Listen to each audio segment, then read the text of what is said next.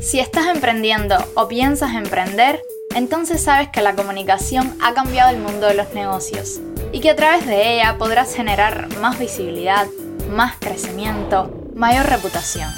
Te habla Katia desde la penúltima casa y seré tu host junto a mi colega Adriana. Aquí podrás desarrollar al máximo tus habilidades en áreas como la publicidad, el marketing y el social media. Todo lo que necesitas para comunicar en grande tu marca. Esto se llama el pitch.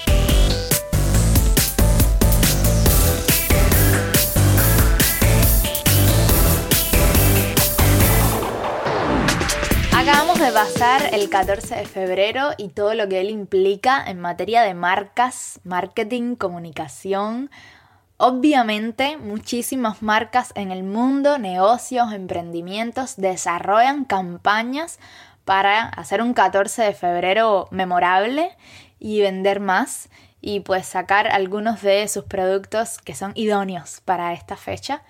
Y desde enero más o menos comienzan a verse ya las campañas para el 14 de febrero, algunas más elaboradas que otras. Yo estuve mirando los emprendimientos y negocios este 14 de febrero o las fechas previas y viendo un poco las acciones que estaban realizando y sí, me pareció que había mucha, mucha gente haciendo sorteos. No tengo absolutamente nada en contra de los sorteos, salvo cuando me etiquetan sin yo pedirlo, me mencionan a alguien que no conozco, me mencionan un sorteo que no me interesa. Pero, o sea, no creo que esté mal hacer sorteos. Es una acción mm, que trae beneficios a corto plazo si se hace bien, si tiene unos objetivos claros, si logra ser efectiva no está para nada mal, no necesariamente es una mala acción, pero sí tiene cosas en contra. Por ejemplo, estas personas que son molestadas, o sea, tienes una audiencia que está participando, pero entre, tus requisitos está que etiqueten a alguien y etiquetan a alguien a quien le molesta porque no le interesa el sorteo. Hay, digamos, poca memorabilidad. Hay tanta gente haciendo sorteos que cuando pase el 14 de febrero yo no me voy a acordar aunque haya participado en ellos, a quién seguí, a quién no, a quién, o sea, no me, no me va a interesar. Entonces es una acción que como es tan común y es tan poco personalizada, pues tiene una baja memorabilidad, o sea que no puedes plantear objetivos a largo plazo con ella de lo que voy a hacer después, porque suele ser muy difícil que la gente recuerde a cuántas marcas siguió, especialmente en una fecha como esta. Tiene yo creo que los sorteos tienen, por lo general, o la manera en la que yo los vi, tienen poco estrategia y mucha de una comunicación que pudiéramos decir que es fortuita o contingencial, es decir, que no está planificada. Es más como, uy, viene el 14 de febrero, ¿qué voy a hacer? Uh, bueno, no lo voy a pensar mucho, vamos a hacer un sorteo y hacer que la gente vea por ahí lo que estamos sacando y ya está. Entonces, el hecho de que sea una acción que tiene poca estrategia detrás implica que o no sea coherente con el resto de tu estrategia si es que tienes una, o que te funcione por un corto periodo de tiempo, o que en efecto no funcione, porque también no es que el sorteo siempre te vaya a funcionar y ser como, uy, esto es como la técnica que, me va a hacer eh, pues conseguir mis objetivos de negocio. Yo creo que justamente el hecho de no tener una estrategia incide en que no necesariamente consigas tus objetivos de negocios con él. El sorteo está bien, el sorteo siempre, yo creo que es cuando tiene el problema, ¿no? Siempre que hay una fecha de este tipo, siempre que tengo algo que lanzar, siempre que tengo un... Eh, siempre un, eh, voy a hacer un sorteo. Eso demuestra poca estrategia, poco trabajo de la marca. Y por último, yo creo que hay algo importante con respecto a los sorteos, que es el bajo nivel de implicación de la audiencia, salvo para quien gana el premio el resto de tu audiencia no está generando engagement con tu marca. Está siguiéndote porque tiene que hacer eh, unos requisitos y tal, o está participando porque tiene que cumplir unos requisitos, pero luego de eso, posterior a eso, no va a generar, o sea, no, no es una audiencia que quiere comprarte productos, es una audiencia que quiere conseguir cosas gratis. Y mucha gente está pendiente de este tipo de fechas para participar en todos los sorteos que se le ocurran, a ver cuál gana, pero no porque sea cliente de ningún tipo de marca, ni porque le guste una marca específico, ni porque sea, no sé, que le guste, que le encante el producto que tengas. No, no, no. Es simplemente por el hecho de participar y ver qué consigo gratis, porque lo que quiero es un producto gratis, por tanto no soy un potencial cliente ni una audiencia de calidad. Entonces ahí tenemos que tener las cosas claras con cuál es el tipo de audiencia que estamos atrayendo, me interesa esta audiencia, va a tener implicación luego, porque si va a tener implicación luego y si yo quiero conseguir un resultado con esa audiencia nueva que estoy atrayendo, lo mejor es que yo no solo prepare el sorteo, sino prepare una serie de acciones posteriores para poder hacer que esa audiencia nueva que me está entrando se sienta implicada con mi marca y con lo que estoy sacando. O sea que el sorteo, fíjate que ahí se me va un poco y ya estoy pensando en estrategia un poquito más allá, ¿no? De hacer el sorteo y luego entonces tener una serie de acciones o publicaciones específicas para incrementar el nivel de engagement de esta nueva audiencia que tengo y que probablemente esté interesada solo en mis cosas gratis, pero yo puedo hacerla cambiar de opinión a través de esta serie de acciones, ¿no? Eso por lo general no se hace. Por lo general se plantea el sorteo y luego sigo con mi contenido habitual. Y tú me dirás, bueno, Katia, mira, a mí lo que me interesa es multiplicar mi audiencia, es importante conseguir seguidores en las redes sociales, un sorteo, sabemos que es una manera estupenda de hacerlo. Ok, perfecto. A mí no me parece mal, como te dije desde el principio, pero lo que yo quiero hacer en este podcast, más allá de decir lo bueno y lo malo que tienen los sorteos, es ayudarte y comentarte otras formas en las que puedes multiplicar tu audiencia específicamente voy a desarrollar una, pero te voy a mencionar tres a través de conectores. Es decir, los conectores son marcas o personas que te pueden ayudar a llegar a una audiencia que todavía no tienes, pero que te interesa conseguir. Y estos conectores pueden ser, en primer lugar, los medios de comunicación. Relacionarse con los medios de comunicación es hoy muy y cada vez más fácil. Tienes medios estatales, Tienes medios independientes, alternativos, medios que están más relacionados, están surgiendo revistas y tal, que están más relacionados a lo mejor con el ámbito en que trabajas, medios extranjeros. Nosotros en la semana pasada, en Instagram y en el Facebook de La Penúltima Casa, estuvimos hablando de las relaciones de las marcas con los medios de comunicación y cómo puedes acercarte a ellos. Si te interesa, puedes llegarte por las cuentas de La Penúltima Casa y ver ahí lo que estuvimos escribiendo y vamos a sacar... Eh, una pequeña cosita también que pueda, no lo voy a decir, pero que pueda em, ayudarte a establecer una relación sana con los medios de comunicación, porque los medios de comunicación, fíjate, ofrecen legitimidad, ofrecen autoridad, ofrecen visibilidad, o sea, es una manera estupenda de llegar a nuevas audiencias y de ganar en reputación y en credibilidad. Yo creo que, es em, fundamental, esencial, imprescindible si quieres realmente que tu marca pues eh, comience a multiplicarse y comience a ganar nuevas audiencias y comience a ser creíble para una comunidad que estás intentando ganar. Entonces, los medios serían como los primeros conectores que hay que tener en cuenta yo creo que los segundos son los influencers. Nosotros hemos hablado muchísimo de influencers.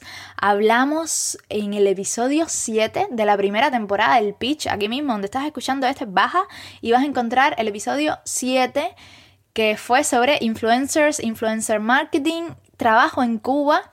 Y fue con María de la Rica, que es em, la directora de comunicación de una agencia española radicada en Cuba que se llama EBM. Y con Gigi Madu, que es una influencer cubana. Ahí eh, hablamos de influencers en, Cuba, en España, eh, cómo trabajarlo en Cuba, cómo mejorar el trabajo de, las marcas y cómo aproximarse mejor a los influencers y tal. Es un episodio que te garantizo que si te interesa este tema, pues vas a tener ahí algunas cositas que, tocamos que te van a interesar mucho. Y yo creo que un tercer conector a través del cual puedes multiplicar tu audiencia, y es al que me quiero referir hoy, son los colaboradores. Tú me dirás, mm, bueno, pero los influencers son colaboradores. Sí, es verdad.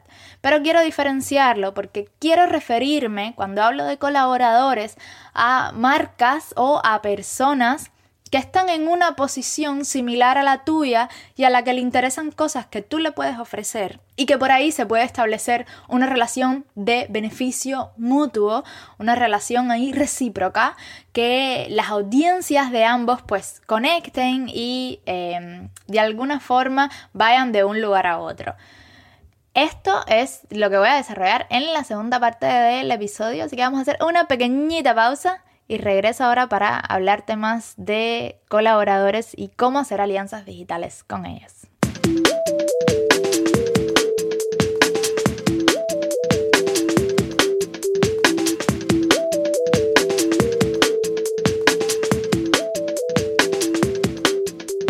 Easy Podcast es una plataforma que te ayuda a escuchar tus podcasts favoritos de forma fácil y con un consumo de datos reducidos. Easy Podcast está desarrollada por cubanos y para cubanos. Es y será siempre gratis y de código abierto. Disfruta de los beneficios de la compresión de audio y la velocidad. Ahorra datos móviles sin salir de tu aplicación de podcast favorita. Pruébalo en easypodcast.live. Eso es easypodcast.live.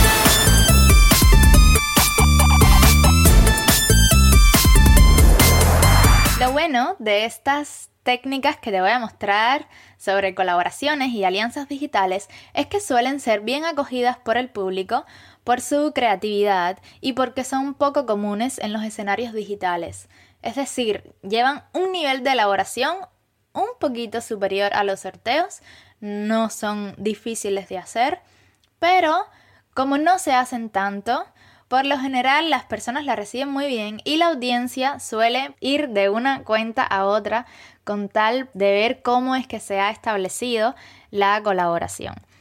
La primera que te quiero comentar es el guest posts o las publicaciones de invitados. Se hace cuando una marca y otra se ponen una cuenta y otra, puede ser una marca y una persona se ponen de acuerdo y cada una publica en la cuenta de la otra sobre un tema que le interese a esa audiencia que la va a ver. Y así se pueden hacer cosas interesantes, por ejemplo, una marca de cuidado del cabello donde publica pues un negocio de aceites naturales para el cabello.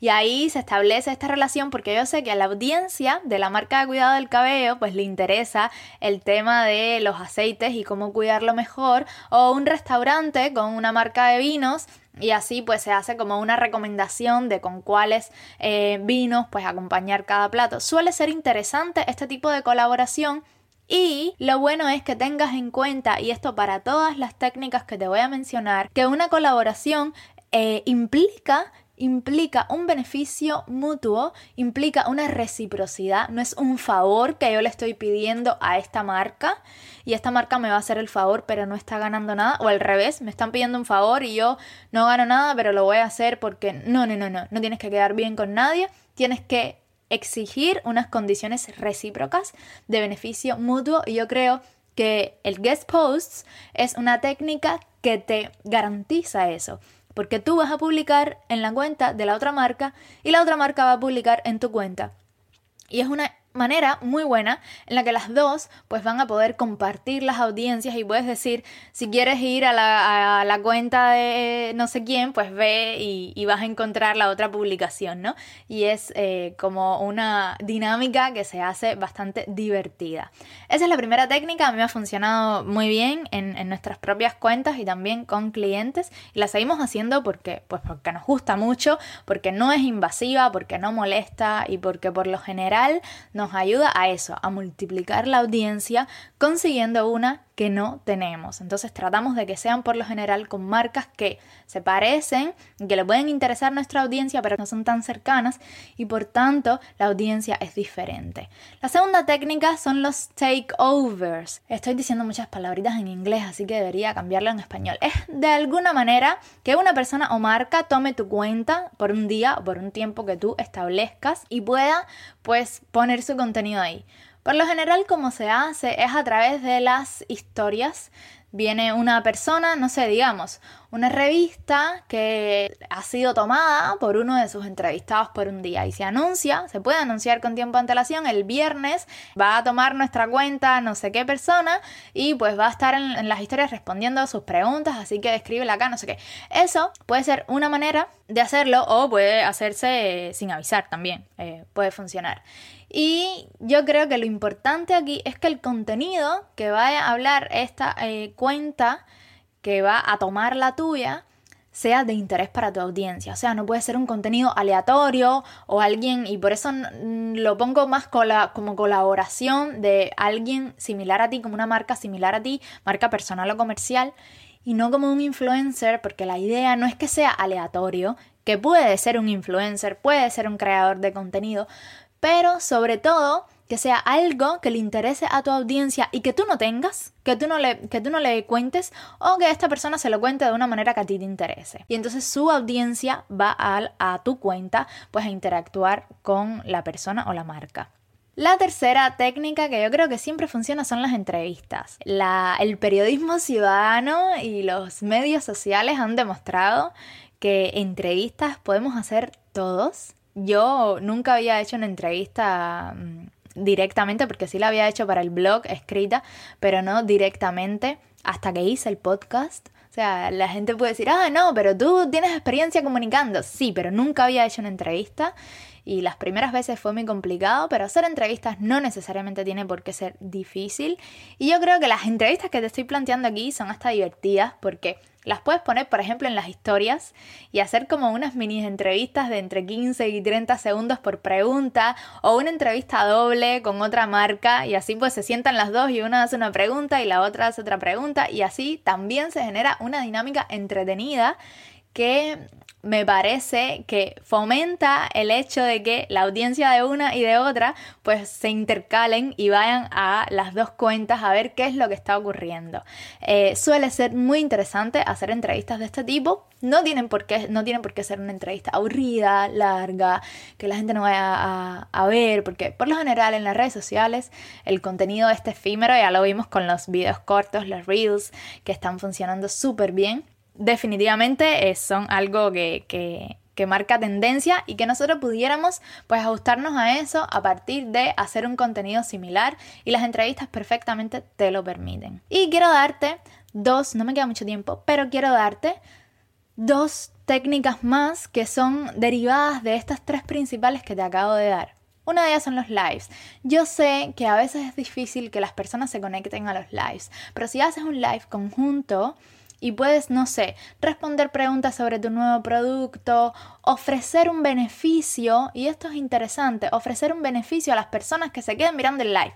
Si estás en el live y tienes alguna persona ahí viendo quiénes son los que se conectan, o envíanos un mensaje o tal, pero si estás en el live vas a ganarte un descuento de no sé qué del producto o, vas a, o vamos a darte tal cosa, este beneficio va a hacer que las personas no solo se conecten y vean que tú estás haciendo online, sino, sino que se queden en él y que puedan interactuar más. Y una vez que están ahí, tú lo que tienes que hacer es garantizar que el contenido que tú des durante el tiempo del live, que puede ser corto, perfectamente sea interesante para ellos. Entonces ahí tú invitas a estas marcas con las que estás haciendo la colaboración, le cuentas, invitas a los clientes y haces un haces algo ahí que sea divertido y por supuesto le ofreces contenido o eh, sustancia, vamos a decir así, sustancia durante el live siempre pensando en lo que le interesa a esa audiencia que tienes. Y bueno, el estímulo final de por qué me voy a quedar acá mirando el live, porque voy a tener esta recompensa que yo creo que es buenísimo para hacer que la gente se decida a verlo. Y otra, otra técnica también derivada de esto es los podcasts. Bueno, tú me dirás, ay, Katia, tú tienes un podcast, yo no sé hacer un podcast o es muy complicado, hay que tener un hosting en no sé dónde. Bueno, no creo que tenga que ser así.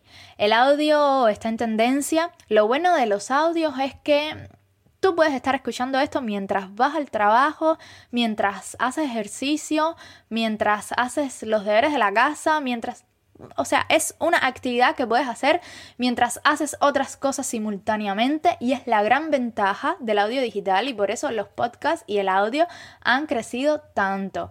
No tienes que tener un hosting, puedes dejarlos en un canal de Telegram puedes hacer eh, pequeños podcasts y bueno, no sé, del tamaño que quieras y ponerlos ahí. Telegram, todo el mundo tiene, puedes ponerlos en WhatsApp. El punto es que subir un archivo de audio no representa una complicación. Le pones también, puedes ponerle eh, una portada y lo puedes subir a tus redes. Yo creo que es interesante. Y no sé, de pronto haces una reunión de las marcas de tu sector para hablar de sus desafíos, de sus aspiraciones, de posibles alianzas, de nuevas ideas. Y va a ser algo que por supuesto interese mucho en el mundo del emprendimiento cubano. Y de ahí va y hasta sale una noticia y estás en los medios de comunicación porque hiciste una reunión de este tipo. El punto es que para multiplicar la audiencia hay muchísimas maneras. Los conectores solo son uno de ellos. Las colaboraciones digitales que te mencioné son solo algunas de todas las que puedes hacer. Pero lo que sí te estoy queriendo demostrar es que tienes opciones, tienes maneras de crear, de innovar y de hacer nuevas cosas. Algo bueno que tenemos en Cuba es que hay muchísimo por hacer porque el emprendimiento está incipiente, la comunicación para el emprendimiento también es una actividad incipiente, entonces puedes innovar de muchísimas formas, tomando experiencias aquí y allá y al final eh, poniéndole tu propio estilo, que yo creo que eso va a funcionar seguro va a ser recordable, va a aumentar la implicación de las personas, o sea, no solo va a multiplicar tu audiencia, sino que te va a conseguir objetivos a largo plazo para tu negocio. Siempre bueno pensando, yo creo que en una estrategia, ¿sabes? Evitar eh, caer en, en, las cosas de hoy para mañana, que... Mm, sucede, lo tenemos que hacer.